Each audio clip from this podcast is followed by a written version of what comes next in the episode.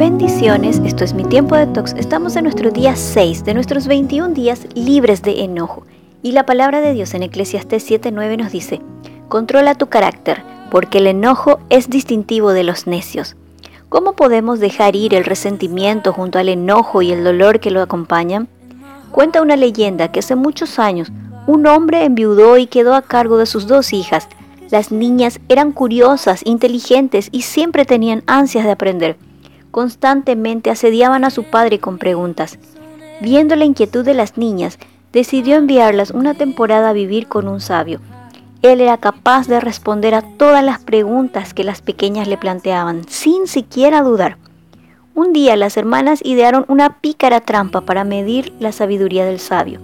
La mayor salió al campo y atrapó una mariposa.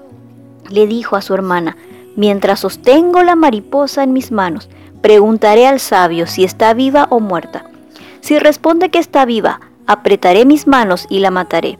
En cambio, si afirma que está muerta, la dejaré libre. De esta forma, sea cual fuera su respuesta, será incorrecta. Entonces acudieron al sabio deseosas de hacerle caer en su trampa y le formularon la pregunta. Pero el hombre sonrió tranquilo y calmado respondió, depende de ti, ella está en tus manos.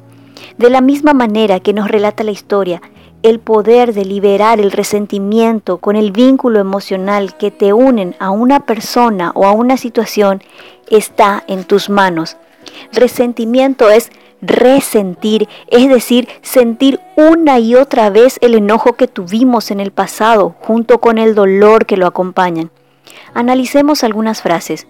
No tiene nada de malo hablar mal de la gente que no me cae bien. Sé que habla mal de mí a mis espaldas. Le voy a desenmascarar para que toda la gente se entere quién es. Ni sus bromas son simpáticas. Algo quiere, por eso es muy amable. Yo no me olvido de lo que hizo aquella vez. Ahora quiere cambiar. Si te sientes identificado con alguna de estas frases, posiblemente estés resentido o resentida con una o más personas. El resentimiento es un veneno que mata al que lo siente. He visto personas que han pedido perdón con el propósito de enmendar su error. Han cambiado sus vidas, mientras que la persona resentida continúa con aquella ofensa por años. Job 5.2 nos dice, la ira acaba con el necio y el resentimiento con el insensato. ¿Cómo dejar atrás el resentimiento?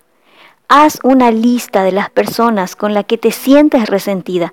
Dedica una hoja por cada nombre y escribe qué fue lo que te molestó y lastimó y cómo ha influido esto a lo largo de tu vida.